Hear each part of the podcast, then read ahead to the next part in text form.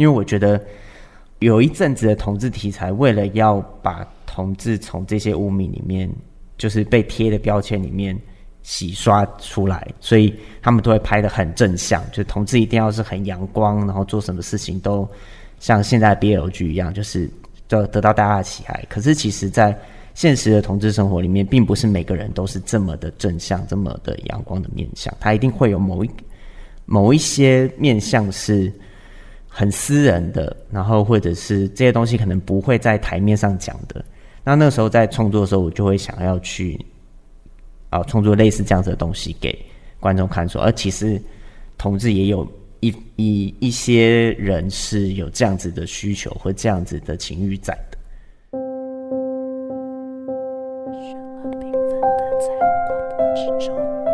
在绚烂缤纷的彩虹光谱之中，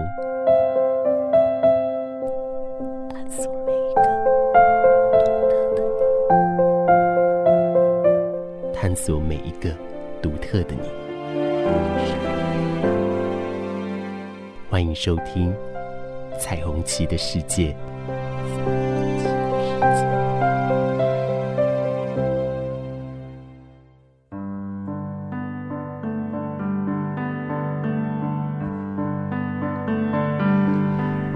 我是林燕青，今天呢，我请到了就是一个在呃电影界上其实导演了很多部相关同志的黄鼎钧黄导演，黄导演您好。啊，您好，黄导演，我知道呃呃，其实您在您的这个生涯里面，当时呃你会想去做这些同志的影片的指导。是基于什么样的一个动机跟情况下，呃，会去做这样子的一系列的拍摄？呃，其实早期是对于呃，算是不管是同志还是性别议题是比较有兴趣的。对，那这几年是因为呃公司的补助案的关系，那他们投补助的时候都是呃以发展同志题材的作品为为主。对，所以后面几部比较像是。因为要拍摄同志题材而去发想的的作品，对，所以比较像是这样子的改变。在这样子的一个情况底下，我知道有一部影片跟你以往呃，像在拍摄你的迷你鸟还有索多玛的猫，嗯，不太一样的素材，呃，就是日光树影。对，日光树影这部影片，我觉得也很有趣的地方是它以台语为主，嗯，而不是以国语。那这部影片在做这样子的一个铺陈，家庭亲子之间的关系，跟你以往的影片不太一样。你可以告诉我们一下说，这部影片你主要的是想要表达的东西是在什么样的一个状况？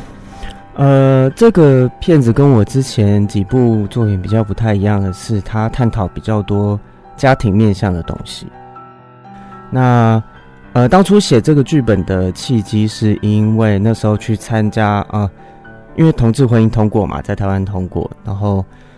呃，所以有一些同志朋友开始去结婚，然后去去办婚礼。那那时候是有参加到一对同志朋友的婚礼，然后在现场的时候就有发现其中一方的家长没有出席，对，然后。呃，去询问原因之后，才知道说，哦，他其实虽然他们结婚了，可是他并没有跟他的家里说，所以就会变成说，即便是同婚通过之后，同志朋友还是需要去面对自己原生家庭的一些问题，跟有一些东西要解决，就不光只是因为同婚过后大家可以结婚这么简单的事情，所以那时候就想要发展这样子的一个跟家庭比较有关的片子。那会设定他讲台语的原因，是因为其实这几年很多的同志题材的作品，大多都偏向在城市或校园，就是比较都会感比较重。那那时候就想说，希望能够做出一些比较不一样的题材的东西，所以呃那时候就想说，那我们来做一个呃，可能把场景移到南部去，然后让他们讲台语的一个作品，然后。呃，也是让呃同志题材的作品在台湾有比较多样性的展现。这样，当时您在演呃台语作为你主要的这个语言的呃用词的时候，会不会有一些的考量，或是担心？假设有一些人听不懂台语的人，这个的市场可能就会受到了极限。当时有想到吗？呃，因为即便是讲台语，还是有中文字幕啊，所以我觉得就就台湾人来讲，对于这样子的作品，比较没有那么多的呃门槛，嗯，嗯，就是观看门槛。那如果今天到国外去的话，其实有时候国外人他你讲台语跟你讲中文，其实对他们来讲就是一个他们不熟悉的语言，嗯，所以对他们来讲，其实门槛也没有那么高，嗯嗯，对，他就把它当做是一个外外语在在听在看，所以其实我觉得选择台语作为呃发展的语言，我觉得没有什么太多的观看难度。嗯，据我所知，确实在同志包含早期还没有同婚之前要出柜。他很容易出柜的对象，呃，是同学、是老师、是朋友，但是最难的人是家人。嗯，所以在家人这一块，反而是同志他们自己一直没有越过的门槛嘛。嗯，等到他们要结婚之后，不太敢告诉家庭，是有可能他们的家会没有办法能够支持。在这样子的一个呃脉络当下，您会想到要把家庭的亲子关系运作出来？你会想要去影响一般这个在家庭里面没有办法允许他的孩子是同志的状况，可以有受到比较多的效益吗？您个人认为？呃，那个时候我有就是有去问了很多同志朋友跟家里相处关系的状况，那其实有人就有跟我分享说，呃，他其实跟他的的男朋友交往很久了，对，然后他是个男同志，然后。他觉得他最大的遗憾是他没有办法跟他的妈妈跟他的家人讲说，他现在的感情状况非常的稳定，就是他怕，因为他对于家里一定都是说他单身嘛，他没有对象。可是其实他一直很想要跟家里分享他的感情状况，然后想要跟他分享所有关于感情上的心情和心得。可是碍于他怕对方受伤，所以他不敢讲。可是有时候其实。家人他也会猜，就是他你你总不可能就是一路上这样七八年都一直单身，可是你却没有表现出好像很积极的想要谈恋爱的感觉。那他当然也会猜说，因为我们都都说妈妈是最聪明的嘛，就是他一定都知道，只是他不知道该怎么开口跟你讲，或是开口跟你问。他也怕你受伤，你也怕他受伤，所以在拍这部片的时候，其实就某方面某方面来讲是想要，呃。拉近这个之间亲子关系之间的距离，然后不管是给小孩也好，还是给父母也好，都是给他们一点点再往对方靠近一点的力量。对，我觉得这部片的当初拍摄的用意是这样，很棒。在在我的经验里面，我也遇见过，曾经呢也是有一对的父母，在他的孩子跟他做非常清楚的现身的时候。父母其实是断绝了子女的关系，后来因为太久了，父母年纪也大了，等于都八十几岁了，一直呃等不到孩子回来嘛，哦，后来终于孩子回来了，是因为在母亲节的时候回来，这时候呢只剩下了母亲，其实爸爸已经过世了，连过世的时候他都没有办法回来奔丧，是因为父亲不想见到他。当时我就在想，呃。这个的会合其实有点久，可是母亲呢会觉得说，他终于回来了，所以他就不在乎他是什么样的一个，是异性恋还是同性恋，他都不管，他觉得就是他的孩子，所以这样子的一个观念呢，我相信在您的素材里面会带给一个不同的思考了，然后一个很重要的思考。说到这里的时候，呃，很多人就会在猜想。在您的演员当中，嗯，会把同志的这一块呢表演的这么的逼真，因为毕竟不容易啊，啊、嗯，当然在演员当中，他要扮演什么角色，他就要尽量的把它演好。可是呢，同志这一块呢，毕竟不是异性恋者，呃，应该是熟悉的领域，一般人会这样认为，就会有一个好奇跟疑惑说，说这些的演员呢，是不是本身也有这样同性恋的倾向？所以在您的。呃，指导之下呢，他们呢就很快的入戏了，也演得太棒了，等于在诠释他们自己。您要不要做这一块的事宜？嗯，呃，其实呃，像是日光树影跟迷鸟的演员，其实有蛮大一部分都是异性恋的，对。然后他们其实私底下也有跟我反映说，他觉得呃，像比如说大家在有有异性恋的男男男性演员去演出同志角色的时候，新闻媒体或者是一些评论都会说他们是突破突破自己的的演出。那他们就会跟我分享说，那如果同同同志去演异性恋角色，那是不是也是一种突破？可是为什么都没有人讲？对，就是这个东西，其实我觉得，不管演员他是的呃性别认同是同同性恋还是异性恋，在接到角色的时候，其实就是把自己变成这个角色。所以，我我觉得他可以透过各种，即便他如果不是同志，他也可以透过可能去。接触他身边的同志朋友，或者是去了解这个东西，然后去得到一些演出这个角色的养分。所以，我我觉得这跟性向怎么样好像没有什么太大的关系，主要是演员的功课要做。呀，这个也是一般人会有一些的迷失的地方，哦，以为来演这样子的一个同志题材就会一定是。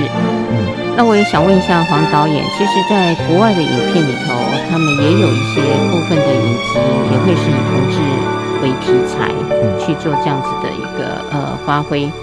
您个人觉得，在你所拍摄的这些的呃同志的影片里面，认为跟国外的这些所拍摄的影片有相同或是相异之处吗？您个人认为？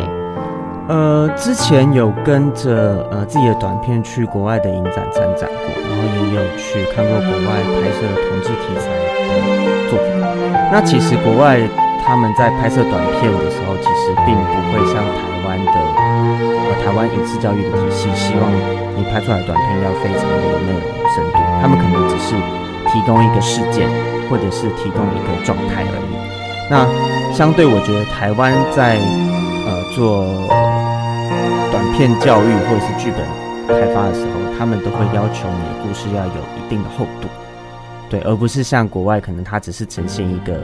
比如说五分钟的一个小小的事件，然后让从这个事件里面看出一些情绪或一些想法就好了。那台湾或台湾的创作会比较是，你需要有一个比较明确的起承转合，你要说一个比较完整的故事。我觉得这是呃台湾跟国外的的片子在创作上比较大的一个差别。你认为这个差别从何而来？是因为我们人民的文化还是素养有关系？呃，我觉得是跟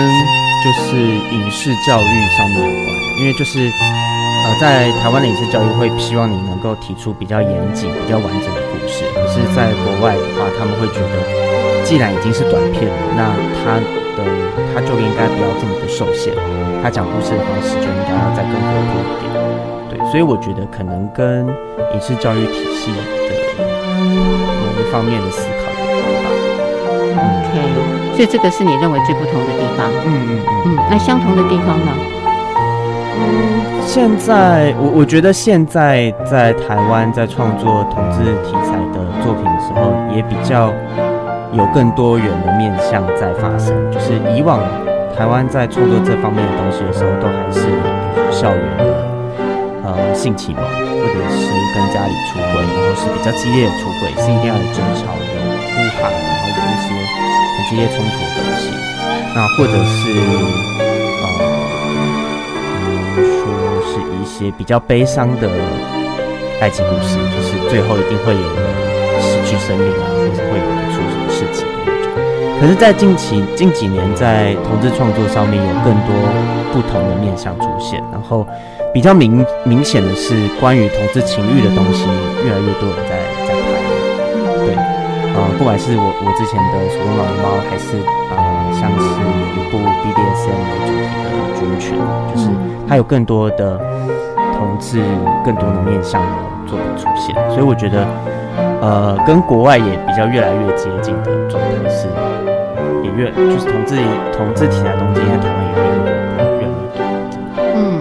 这个是您看到的相同跟不同的地方。嗯，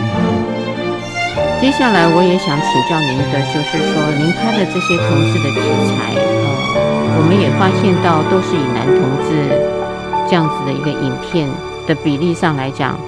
会比女同志来得高。嗯，这一点您个人的看法会是什么？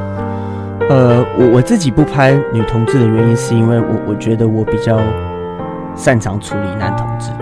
对，所以这这个是我的点。那相较于市市场上来讲，我我觉得，因为我们公司就是在做呃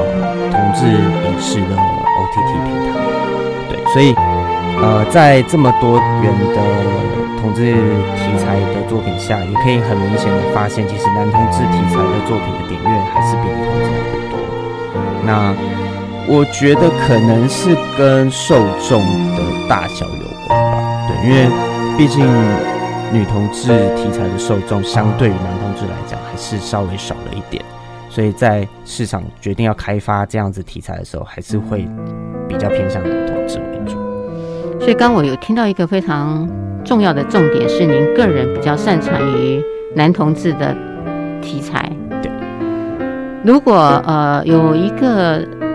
假设他是可以擅长女同志的题材的话，您觉得有没有可能也因为这样，他就可能会导演出很多的女同志的这样子的一个影片呢？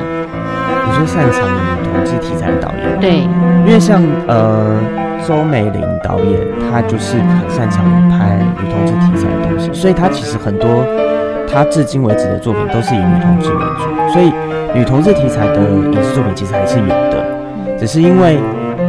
那个数量比起来男同志还是太多了，所以有时候会挤压到女同志题材在宣传上面的的力度。所以这样说来是呃，可以观看男同志的观众们反而会比观看女同志的观众们要来得多。对，就我的观察是这样子。哦，可是按照在呃同志的比例上来讲哦。男同志呃大概会占到一般啦，在所有的学历上是说他会占到五到十趴，女同志呢大概就三到五啊百百分比了啊。可是呢，男同志一般的电影对于一般的异性恋者的男性，他们应该不会是观看的一群哦。所以观看的一群，按照您的说法，会是男同志的这个群体为主。呃，男同志的作品比较多是，尤其是像最近 BL 剧越来在台湾越来越盛行。那看 BL 剧的比较多，就是呃喜欢看漂亮男生谈恋爱的男同志或者是女生。那女同志作品其实也是有，可是因为我 我觉得女生对于女同志作品的要求会比男生对于男同志作品的要求稍微高一点。为什么？因为他希望能够看到更细腻的东西。可是你其实，在男同志作品里面，他只要男主角好看，有一些比较激情的画面，有一些有一些身材，或者有一些吸引人观看的点就好了。可是相对相较于女同志作品，他可能会更在乎啊、呃、女生跟女生谈恋爱的一些亲密的细节，或者是有一些更好看的一些故事的脉络。那相比之下，女同志作品其实就比较难拍。那难拍的状况下，可能投资方就会觉得难拍又不一定，市场上又不一定反应好，那他倒不如投投资男同志的作品。嗯，我觉得某方面来讲也是有有有这样子一点点的考量。嗯，这个真的也很符合像一般的研究里头的说法。嗯，就像有一些少女们，她们呢就非常的喜欢看男同志的电影，因为他就如您所说的。在电影里面呈现的这些男性几乎都是帅哥，身材也很漂亮，所以他们心目中的白马王子应该是这样，他就会去投射另外的一个男性，跟着他心目中的那个男主角谈恋爱。那这是一般的少女们在做这样子的一个调查的时候，他们的说法哦。所以如果加上了这些的少女们，还有同志团体自己的。应该可以说是粘着度啊，嗯，当然观众群可能就会比女同志要来的高了。嗯，这个我觉得是市场的考量，也决定了我们要拍什么样的一个方向的电影是有关系的。说到这里的时候呢，我就也会想到，呃，像你前两部的作品，包含你刚说的《索多玛的猫》或是《迷你鸟》，嗯，那个是呃，我也看了。我发现，在那里面确实在那个性欲的部分，展现的是真的是淋漓尽致，嗯，呃，算是淋漓尽致，刚好跟你这个日光的树影有天壤之别，嗯，呃，从这么的情欲高涨的这个过程到你这边的日呃日光的树影这么的含蓄，你自己在这个表演的不同的风格的时候，你会期待你的观众们要从。怎么样的一个方向去看你的这些电影呢？呃，其实当初会创作《鼠东老猫》，是因为那时候有一个剧本比赛，对，然后那个剧本比赛，因为它毕竟是一个比赛嘛，所以如果你的东西不够特别，就比较难胜出。所以那时候就有在想说，那我因为那时当时台湾还没有这么多的同志情欲的的题材的作品，那那时候就想说，那既然是要跟别人不一样，那我就把这个同志情欲东西放到最大，就是呈现出什么样的样子比较在情欲方面比较可能比双人更多一点东西的状态。那那时候其实，在创作的时候，主要因为呃很明显可以发现，说猫猫它并没有一个很完完整的故事线的起承转合，它就是分为日常的夜场，就是日夜两个段落。那那个时候比较是希望观众看完之后可以带走一些情绪，对，就是可能你会觉得有点压抑，或者是你看完之后会有点惆怅，就是有一点符合那时候对于这部片下的一个注解是，呃，做爱后动，就是有有时候在这么激烈的情绪下面，你的所有的感官跟情绪是被放大，可是当这这个激烈的事情结束之后，那些放大的情绪慢慢消失。会有点像是讲，就是看完之后，我希望能够有一点情绪。那到日光树影这边，就是我会希望能够除了情绪之外，可以带给大家一点点生活上的动力跟力量。那再延伸到后面，其实、因为日光树影它其实有一个主题曲是余佩真唱的，就是同名的《日光树影》这首歌。那它的 MV 其实就是他们真真的举办了一场婚礼，而且啊，妈、妈也到现场给予祝福。所以我觉得那个东西是，呃，会希望大家能够跟彼此的，就不管是父母还是子女，都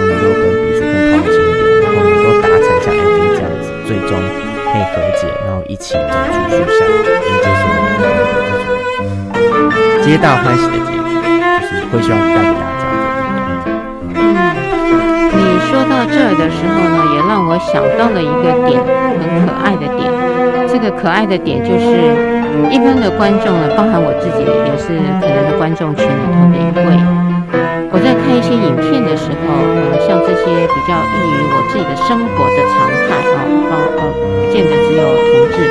还包含情感移动的外语，类似这样子的一个电影。很多人在看这些影片的时候呢，其实他是可以同理的，大多数的时间在那个当下，也是可以支持的。嗯嗯，完全就是那个道德啦、规范啦，全部是打开的，打开的。可是呢，走出了电影院以后，当这些事实面临在自己身上的时候，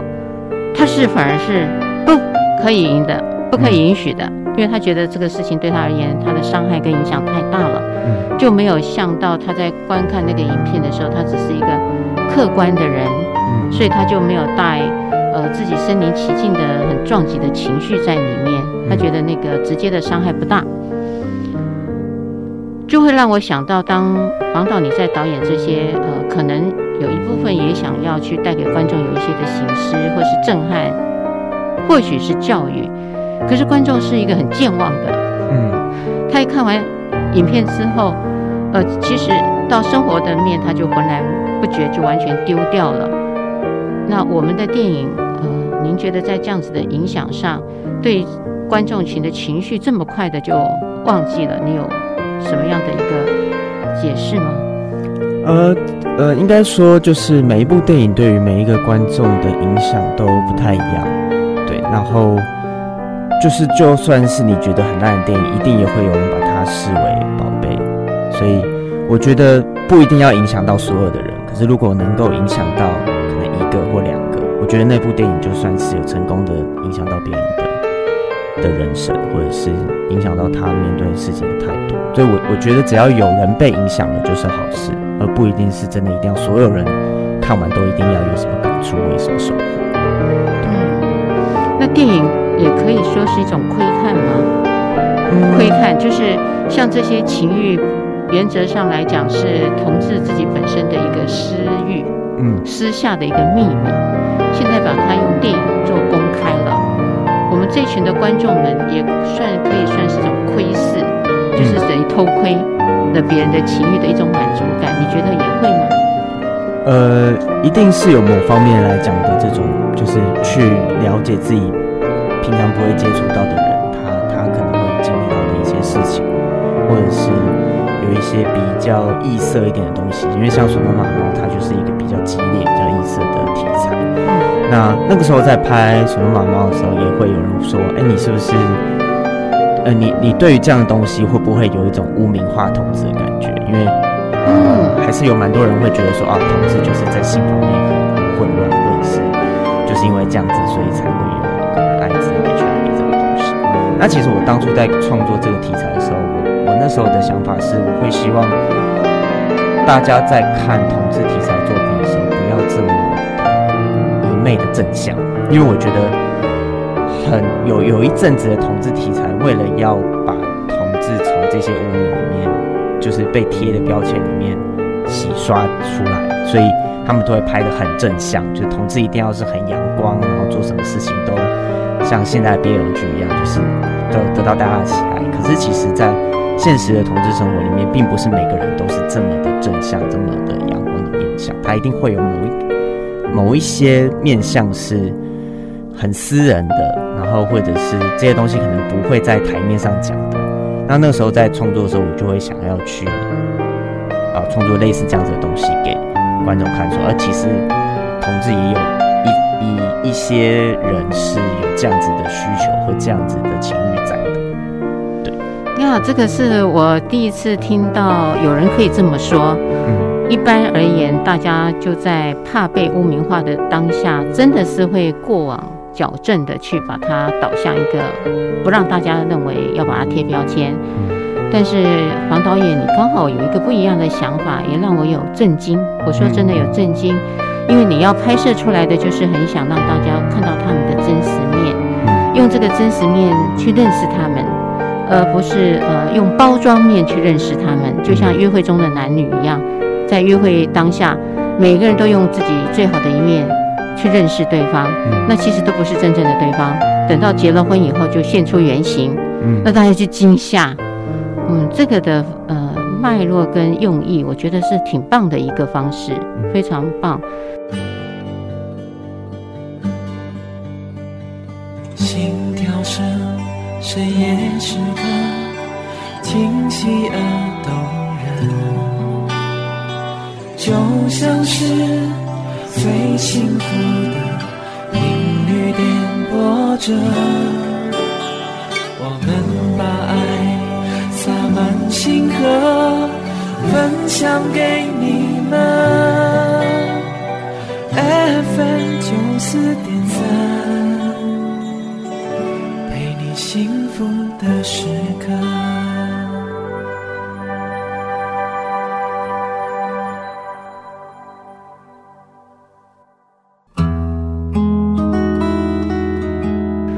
经过了呃，我们的导演越来呃越能够拍出各种多元的题材，我们的社会也越来越开放。有这些的电影，不管大家带着什么想法回到自己的家，回到自己的生活。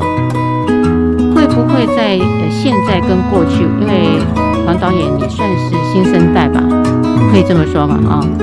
那老一辈的人的思考，您会知道吗？老一辈的，老一辈的，我就是意思说，在过去还没有对同志或是在影片上这么能够很大方的铺陈出来这些内容的事实感之外，一般我们的同志朋友们在街上表现自己的亲密感，你觉得跟现在有差异吗？呃，我觉得在，尤其是在同婚通过，然后台湾影视其实越来越多同志题材。我觉得那个多是一个非长式的多，就是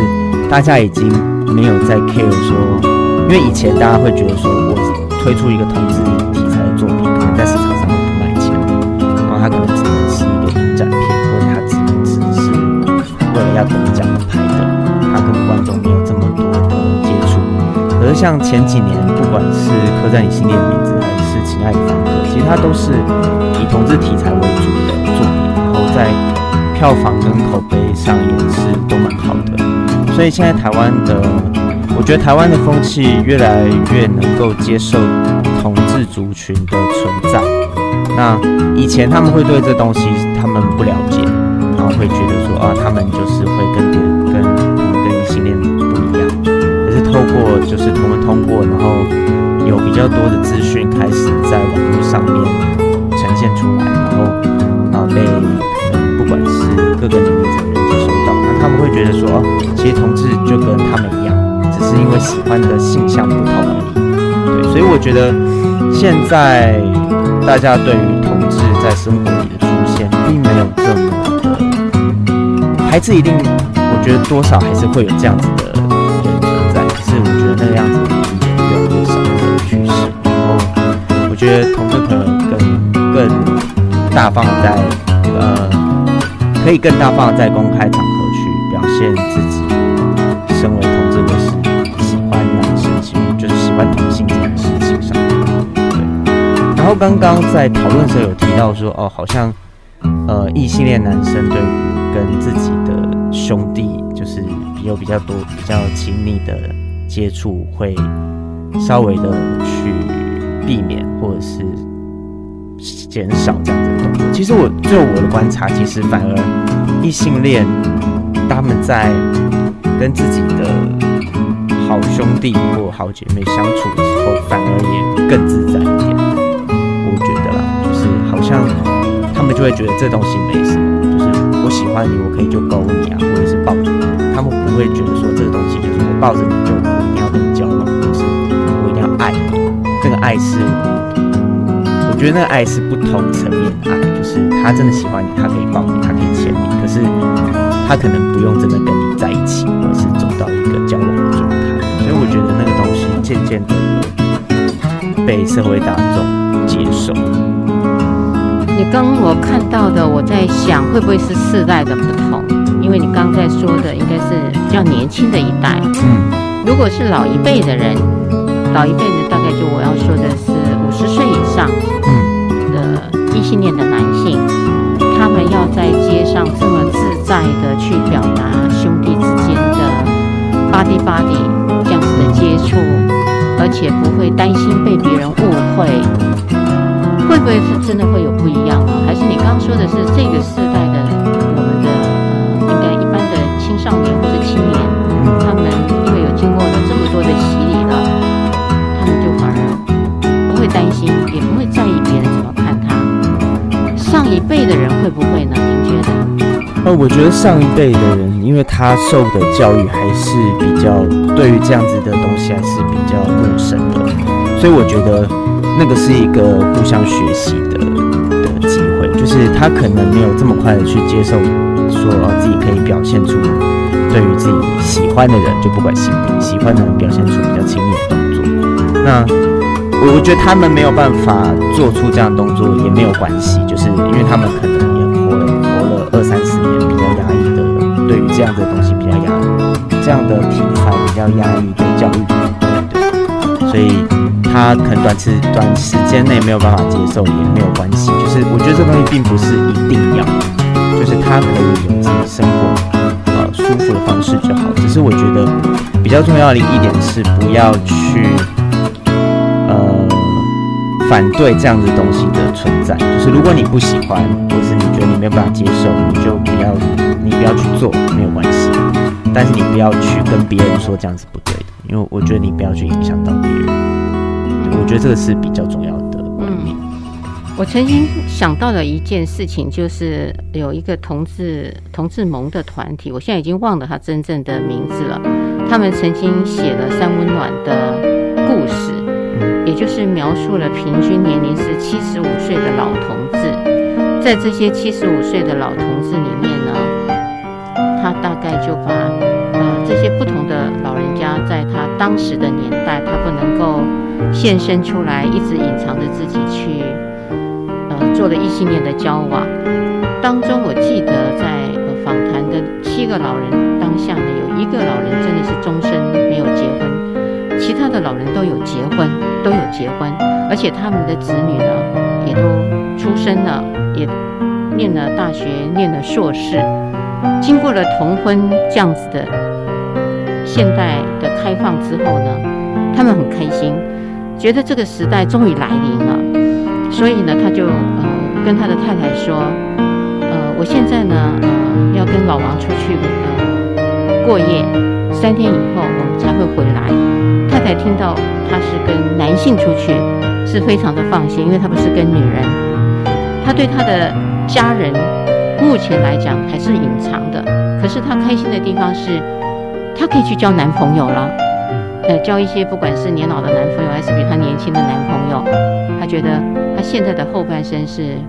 非常呃愉悦的，而且是自在的。他觉得这个环境呢，开放的程度让他们觉得有重生的感觉。我看到了这些故事之后呢，我就在想，黄导演，你有没有可能将来要导演的这个？男性同志的这个影片，可以再跨一个时代到一些老同志，嗯，做这样子的一个题材的陈述呢？呃，其实，在拍年老同志这方面题材的作品，其实，在台湾也也有一些人在在创作。那呃，我觉得我并并不会限制自己一定只能拍年轻同志，或者是只能拍同志议题。对，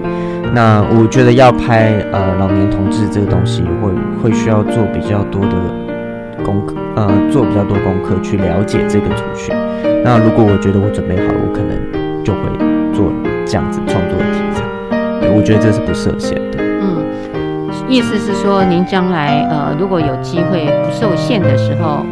也可能不是一定要拍同志嘛，啊、哦，也可以拍其他方向的。对，因为我其实之前的前几部作品，其实就跟同志比较没有什么关系。可以告诉我们一下你的前几部没有关系的作品的名称吗？呃，因为我的我研究所的第一部片叫做《表演者》，其实是跟霸凌有关的，校园霸凌有关的。那它里面就没有任何同志的的题材在里面。那后面其实有有拍了几部片是比较类型的，然后也是短短的，就像我刚刚说，比较偏向是国外那种只有一个事件的东西。那呃，那个东西的时候比较是有有点类似那种类戏剧，就是只是为了要有一个有一个惊悚题材，或是有一个呃比较科幻的题材，那那个东西就会也也是都比较没有那么多的同志的题材、同志的元素在里面。对，所以呃，其实我觉得创作这东西并没有一定要一定要有同志题材在我的创作里面，就是我觉得是一个很开放、的。所以不会把自己深陷在你只能够是某一个领域里面，而且没有办法打开的，不会，不会。不会 OK，那我额外的问你一个呃有趣的问题，就是说，嗯、像呃你在导演的这些的岁月里面，有多少年了？呃，快十年，就是研究所开始，其实到现在已经快十年，快十年了。嗯、在导演的过程中，呃。有些时候演员会跟导演谈恋爱哦，会爱上导演，嗯、导演会爱演员哦。呃，如果真的有一天，我不知道您现在有没有，当然您可以选择说与不说哈。嗯、如果假设呃有演员真的爱上了您的时候，呃，您大概会是怎么样的一个回应跟作为呢？我觉得在在拍摄期间，演员跟导演之间的信任度，我觉得是。是需要的，就是他可能会呈现一个比较亲密的关系，因为呃，你也必须要透过知道演员的一些事情，然后借由这些事情去引导他在演戏时候的情绪。所以其实那一阵子在跟演员相处的时候是比较是比以以往还要更亲密的。对，那我觉得情感这个东西就是发生就发生了，所以我觉得这个东西没有什么特别需要去避讳的。哦。所以发生了以后，你觉得就让它呃可以自然的去发展，不会、啊、不会自己觉得呃不需要做这场恋爱的开始。呃，我觉得不会去特别避讳，当然就是这这个强度一定是在拍摄期间是最强的嘛。那如果到拍摄完之后仍然有这样的情绪在，那我觉得发展下去也没有什么不可以。嗯，这个导师是一个很开放的态度。嗯，嗯，因为有些时候呢，会碍于呃，当在指导的时候，呃，跟演员谈恋爱。不过有些时候会认为它是一种影片的宣传。嗯嗯嗯。哎、呃，就在某一程程度上啊、呃，会觉得是一个呃影片很大的曝光。除了这个核心以外，你会对于你未来呃像这样子的一个呃同志电影的市场，你有没有什么你自己的愿景跟期待？还有呃想要做的一些改进的。呃，如果我之后要去拍长片的话，我会比较希望能够朝向呃像刻在你心里的名字或亲爱的房客这样子比较完整的呈现一个同志生活脉络的东西去做，而不是真的是去往 BL 那个创作去做。因为其实 BL 剧它在呈现的时候比较是呈现。阳光正面，然后很完美的一块。那我觉得，就同志而言，不是所有人都是这样子的面相，因为这样面相呈现多了。如果今天一个可能刚自我认同、刚发现自己自我认同是同志的小朋友，然后看多了这个东西，然后有一天发现他的情欲或是他的呃情感状态，并不像他们这样子这么的正面，或是这么的。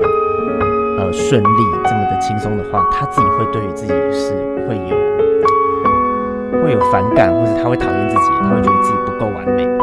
但我觉得不需要所有的影视作品都呈现出这么完美的面相，还是必须要让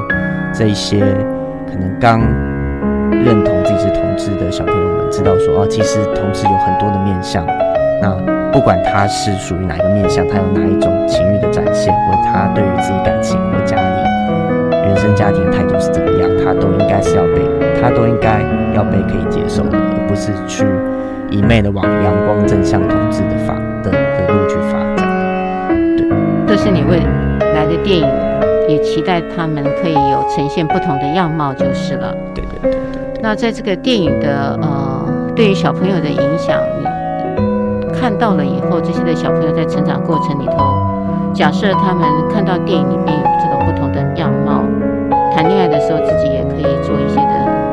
该是说澄清嘛，哦，那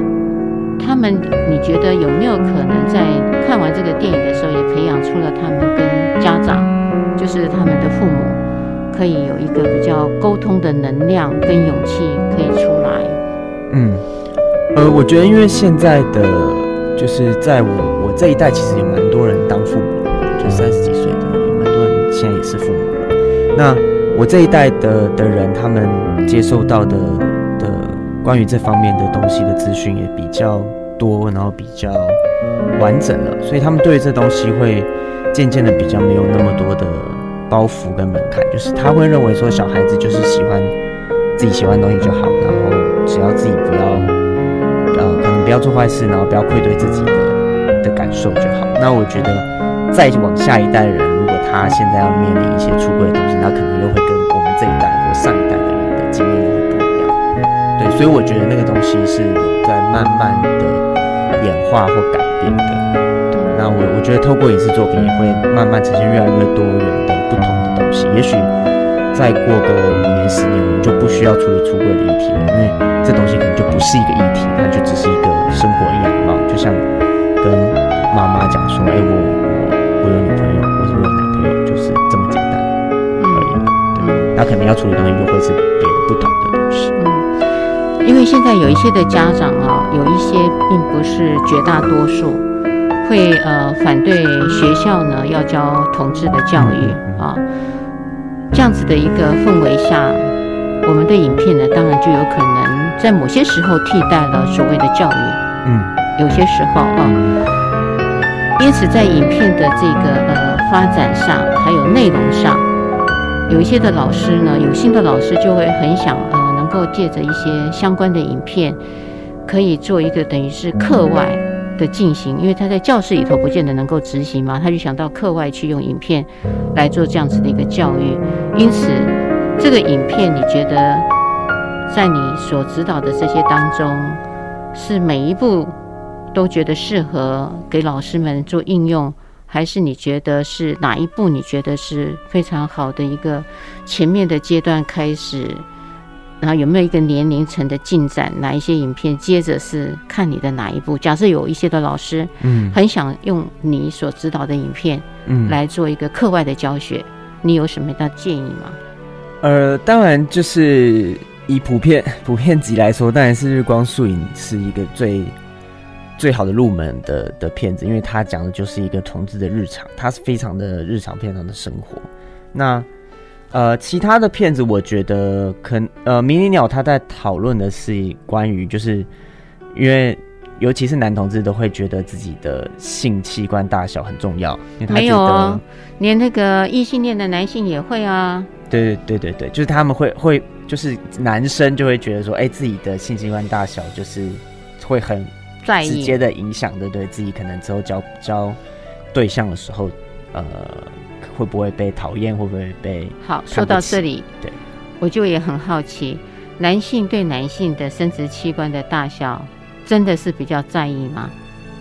我觉得在男同志社群里面，其实这个东西一直都是一个被讨论的话题，就是多少，我觉得或多或少都会有一点阳具崇拜。在在男同志这个社群里面，嗯嗯，那呃拍这个片子其实就会有点像告诉大家说，就是如果你真真心想要谈恋爱，谈恋爱的话，不管你今天是，你可以把它当做是一个身体缺陷。如果你真的觉得很小的话，那不管你有什么样的缺陷，我觉得那个东西都是可以被不阻碍谈恋爱。对对对对对，不阻碍两个人发展的。嗯，那。当然接，接接接着就是因为《索诺玛的猫》它毕竟是一个限制级的电影，它里面有比较赤裸、很真实、直接呈现情欲的东西。那我觉得那个东西可能要等到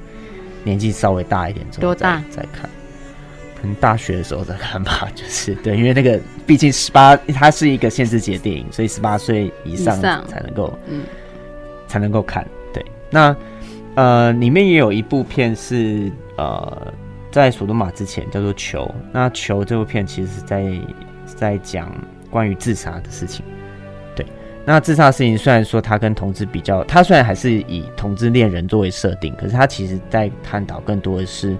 面对亲友自杀之后留下来的人应该有什么样的情绪。那我觉得那个东西就会变得是可能会比性要再往后放一点，就是我觉得那个东西是。你长大之开始年纪大一点，会面临到你身边的人有一些意外的或自然的死亡的时候，你可以呃有一个依依靠，嗯，有一个情绪可以可以观看，怎么讲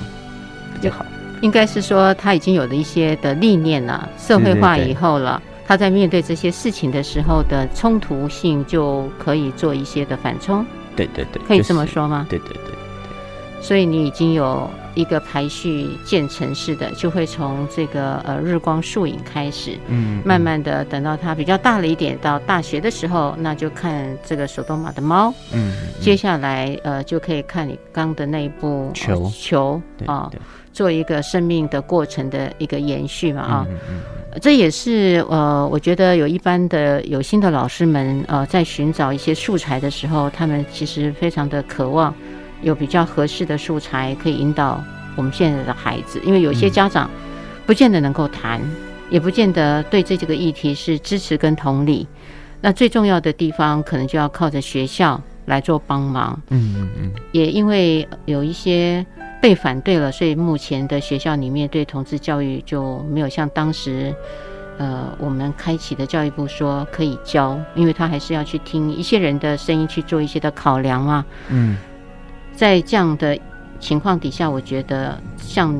一般的影片，包含您所指导的同志影片，都是一个非常好的借鉴。嗯，跟所谓的题材啊、哦，那讲到这儿的时候，呃，我也就在想到说。我们呢，对于呃一般的人的影响，还有呃我们的青少年呃所有的影响，其实多多少少都有，不能说都没有。嗯。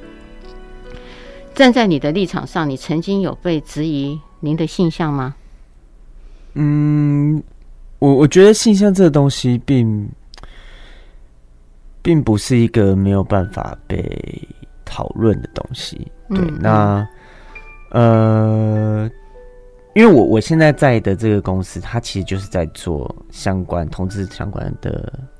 的，不管是推广还是呃题材上面的经营，就是它是一个同，因为我现在是在嘎嘎乌拉拉，嗯，它是一个。同志影音平台，嗯，对，然后我们公司的，嗯、然后另外是我现在在做的 YouTube 频道是哈哈台，哈哈台，对，然后他是在街访，哦、对对，他在街访呃台湾就是路上的路人，对，那其实，在我们台里面也有蛮，就是我们不会刻意去避讳，呃，去访问男同志或女，就是访问同志，对，那。同志这个东西在我们台出现，就是他们也不会刻意的去避讳说他们自己是同志。嗯，嗯，那同志内容在我们台上面也不会特别的去被，一定会还是会有，但只是那个比例非常的少，就是他并不会特别的去被针对说哦，你们台为什么一定要仿同志，不能仿异性恋这样？嗯，对，没有人提出这个质疑，很少，很少。对对对，所以。嗯所以我觉得这个东西并不是一个不能被讨论的东西，嗯，但只要不要带着